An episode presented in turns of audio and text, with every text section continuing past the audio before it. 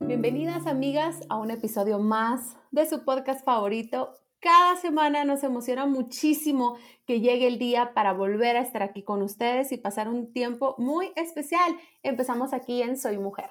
Así es, sean bienvenidas y qué alegría poder estar una semana más aquí compartiendo entre amigas.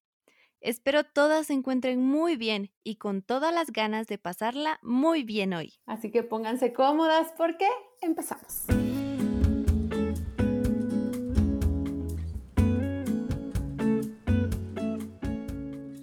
Amigas, ¿a cuántas de nosotras nos gusta tener nuestra casa limpia, organizada y que se vea perfecta? ¿Verdad que a todas?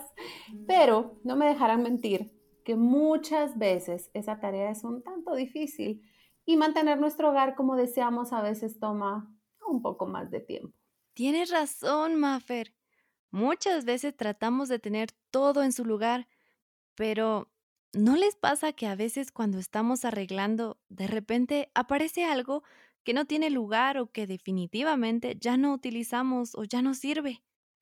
Sí, a muchas nos ha pasado y no de vez en cuando. Es cierto, Josie. Lo que pasa es que muchas veces no prestamos atención a las cosas innecesarias que llegamos a acumular en nuestra casa y por eso la tarea de mantenerla limpia y ordenada se vuelve un poco más difícil. Por eso, hoy les traigo cinco sencillos consejos para que podamos deshacernos de esas cosas innecesarias. Perfecto, Maffer. Gracias por compartir tus consejos para el hogar. Así todas podremos organizar de mejor manera nuestras cosas en la casa. Amigas, tomemos nota. Muy bien. Paso número uno. Deshazte de cosas que ya no sirvan o estén caducadas. Estamos hablando de juguetes, ropa manchada y otras cosas. Número dos. Dona cosas que ya no uses, pero que estén en buen estado, como ropa, libros, muebles. Número tres. Recicla papel, plástico, metal. No conviertas tu hogar en un centro de almacenaje. Número 4. Puedes vender libros, joyería, ropa y todo lo que está en buen estado y no has usado últimamente. Y por último, o sea, el número 5, repite estos pasos cada seis meses. Así es más fácil tener una casa ordenada cuando no hay tanto que ordenar. Y se los confieso, a mí me ha costado muchísimo. Yo me considero, o me consideraba, mejor dicho, una acumuladora pero con estos pasos va a ser mucho más fácil y si lo dejamos cada seis meses va a ser más fácil deshacernos de las cosas que realmente no tienen ninguna utilidad. Y podría agregar un plus y un consejo más a esto. Si hay cosas dentro de tu casa que no las has usado o no las has visto, por lo menos en un mes, ya estuvieras buscándole dueño nuevo. Wow, Maffer, tienes razón. Tus consejos me encantaron porque vamos a poder darle un mejor uso a las cosas que están en buen estado y que tenemos olvidadas. Y así vamos a tener menos cosas que ordenar en la casa. Gracias, Maffer. Exacto, Josie. Espero puedan poner estos consejos en práctica.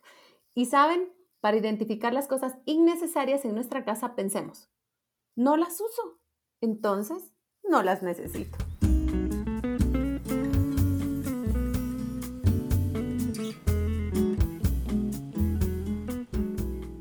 Tenemos de nuevo el honor de compartir este segmento de entrevistas con la licenciada en nutrición Andrea Cabrera. Y de verdad que nos llena de muchísima alegría y mucha emoción. Andrea, bienvenida. Qué gusto volver a tenerte aquí con nosotras en Soy Mujer. El gusto es mío. Gracias, Josie, por la invitación de compartir mi pasión, que es la nutrición, en este espacio maravilloso en el que estamos aprendiendo cada semana sobre cómo ser mejores mujeres y en este caso pues cómo cuidarnos, ¿verdad? Qué bien, Andrea, nos da muchísima alegría de verdad poder tenerte aquí una vez más. Hoy queremos platicar contigo un poco sobre un tema que nos ha generado dudas a muchas de nosotras a la hora de que queremos empezar a bajar de peso o quizá mantenerlo. y queremos empezar por preguntarte, ¿es cierto que puedo comer de todo y no subir de peso o mantenerlo? Sí, es cierto. De hecho, ese es el objetivo de la adecuada alimentación y nutrición, que comamos completo, pero variado. Claro, es de comer las porciones adecuadas según el tipo de alimento que seleccionamos. Es de llevar un orden y organización de cada grupo de los alimentos. Les explico de la siguiente manera. No es lo mismo comer un sándwich con jamón, queso, aderezos, una porción de vegetales si es que lo agregamos, lechuga, tomate, etc. Y aparte papas y, por ejemplo, terminar con un postre de pastel o helado con un topping de frutas en almíbar o mermelada.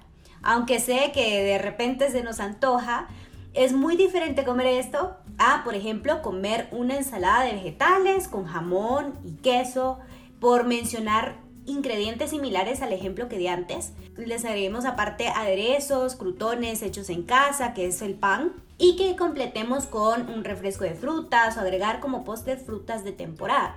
Entonces, estoy dando el ejemplo de las eh, semejanzas entre los ingredientes, pero la clave está en las porciones adecuadas, en que consumamos más frutas, más vegetales y menos grasas, harinas y azúcares. Wow, qué interesante saber esto, Andrea. De verdad que nos generó mucha duda, pero hoy tú nos aclaras esto y es muy interesante saber que la clave está en las porciones que nosotros comamos. Y Andrea, ¿hay alimentos que tengamos que restringirlos de nuestra dieta y alimentos que sí tengamos que incluir si queremos mantener nuestro peso o bajarlo? Si queremos mantener el peso, debemos de ingresar a nuestro cuerpo los mismos ingredientes que gastaremos que se van a expresar como calorías en cuanto al gasto de energía. Es decir, que no debería de haber restricción de algún alimento siempre y cuando no haya alguna alteración de intolerancia o alergia. O por supuesto siempre hagamos alguna rutina de ejercicio. Ahora, si no gastas esta energía en el ejercicio y te mantienes sentada la mayoría del tiempo, bueno, no te puedes dar tanta libertad con lo que consumes en tu dieta. El balance nutricional es muy complejo y debemos de estar dispuestas a entenderlo con nuestro interés y con la práctica de hábitos adecuados. En cuanto al objetivo de la pérdida de peso, que es lo segundo que me consultabas, se recomienda limitar la ingesta de carbohidratos simples, es decir, harinas y azúcares, y cambiarlos por el consumo de fibra, es decir, alimentos integrales, granos integrales, arroz, pastas o granos como frijol, lenteja, garbanzo, y entonces podemos tener tiempos de comida ligeros y constantes durante el día para generar este balance de limitar pocos alimentos pero no quitarnos tantos. Exacto. Eso quiere decir que sí, el ejercicio es muy importante para que no tengamos que limitarnos a comer muchas de las cosas que sí nos ayudan a nuestro organismo. Andrea, ¿podrías decirnos ¿Cómo podemos controlar nuestra mentalidad y tener ese dominio propio para poder bajar de peso? Uy, este es un tema súper amplio y complejo también, porque va más allá de una decisión, va más allá del impulso de decir voy a hacer dieta. Va desde el compromiso de entender cómo nuestro cuerpo va a comportarse cuando le quitemos el azúcar, las harinas o las frituras y la ansiedad que puede generar en los primeros días. Si pasamos los primeros días, yo siempre platico esto con los pacientes, ¿verdad? Si pasamos ilesos y si ponemos mucho de nuestra fuerza de voluntad en, que va centrado en esta pregunta, vamos a entender y vamos a um, comprender que nuestro cuerpo va a necesitar más nutrientes de los que en algún momento nosotros imaginamos que podría sobrevivir. Y siempre y cuando nosotros le demos este balance de nutrientes, de calorías, a, nuestro cuerpo, vamos a generar como esa tranquilidad a nivel psicológico, emocional y vamos a evitar sentirnos frustradas, ¿verdad? Desesperadas, que es lo que sucede cuando entramos a un proceso de pérdida de peso. Em, y cuando comprendemos la forma en la que nosotros vamos a estar consumiendo estos alimentos, nos va a ayudar a ser más optimistas en este proceso. Y lo más importante, entender que eh, requiere mucha paciencia. No es de un día, no es de una semana, sino es de semanas o meses quizá. Y que nos tomará tiempo de generar nuevos y buenos hábitos. Recordar que somos las únicas administradoras de nuestro cuerpo que nadie lo hará de la manera que solo nosotros podemos hacer con responsabilidad sobre nuestra salud. Creo que esto nos da un alivio de decir, ok, bueno, no necesito perder peso inmediatamente, ni una manera rápida, ni es una competencia como lo platicamos en la entrevista anterior, sino que es cuestión de buscar nuestra salud física, pero también emocional y psicológica con respecto a nuestra relación con la comida. Wow, me encantó esa respuesta, de verdad que como tú dices, todo tiene un balance y creo que el autocontrol, la paciencia y sobre todo la dedicación van a ser nuestros mejores aliados en este proceso que como dices no es de un día para otro, sino que lleva tiempo, pero si somos pacientes vamos a ver los mejores resultados. Andrea, a veces nos pasa que logramos bajar de peso, pero después volvemos a subirlo, e incluso más rápido de lo que lo bajamos. ¿Cómo podemos controlar o tratar esta parte emocional cuando nos vemos en esta situación? Mi respuesta va muy relacionada con la anterior. Es decir, antes de entrar a un proceso de pérdida de peso, lo ideal es que podamos entender que la pérdida de peso debe ser prolongada hasta llegar al mejor peso. En este camino se aprende a comer sin culpa, pero a comer bien, a cuidarse, a amarse y a valorar los resultados. Contrario a lo que pasa cuando perdemos peso súper rápido y no han pasado los 90 días de hábitos limpios para crear el estilo de vida que buscamos, de alimentación consciente. Entonces es cuando sucede el rebote y le echamos la culpa a todo menos a nuestra falta de compromiso o voluntad en el proceso. Sé que suena duro, pero es la única manera de explicar este cóctel de sentimientos, frustraciones, enojo y, por ende falta de fuerza de voluntad. Mi consejo es que si tuvieron ya esta experiencia, inicien un proceso como si fuera la primera vez, que olviden los altibajos del pasado y que se den una nueva oportunidad, pero de una manera asesorada, acompañada por profesionales que harán de este camino mucho más fácil.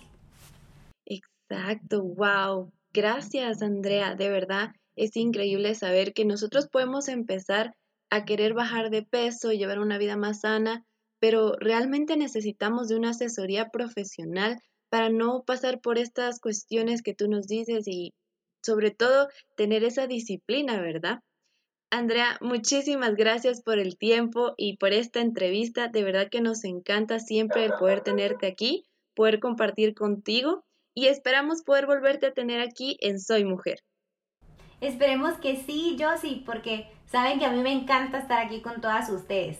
Saben que estamos a la orden en Nutrica, que es el centro de asesoría nutricional, que nos pueden encontrar en las redes sociales como nutri.ca para que nos puedan seguir y escribir porque será un gusto atenderlas. Excelente, gracias Andrea. Así que ya saben amigas, en Nutrica vamos a encontrar una asesoría profesional y vamos a tener una experiencia increíble.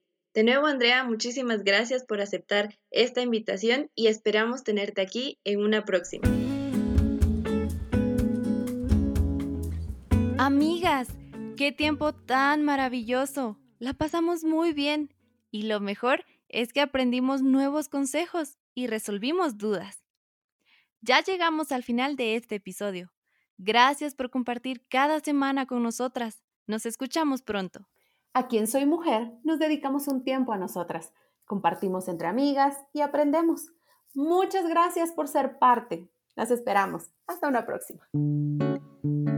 Encuéntranos en redes sociales como revista Soy Mujer Shela. Soy mujer.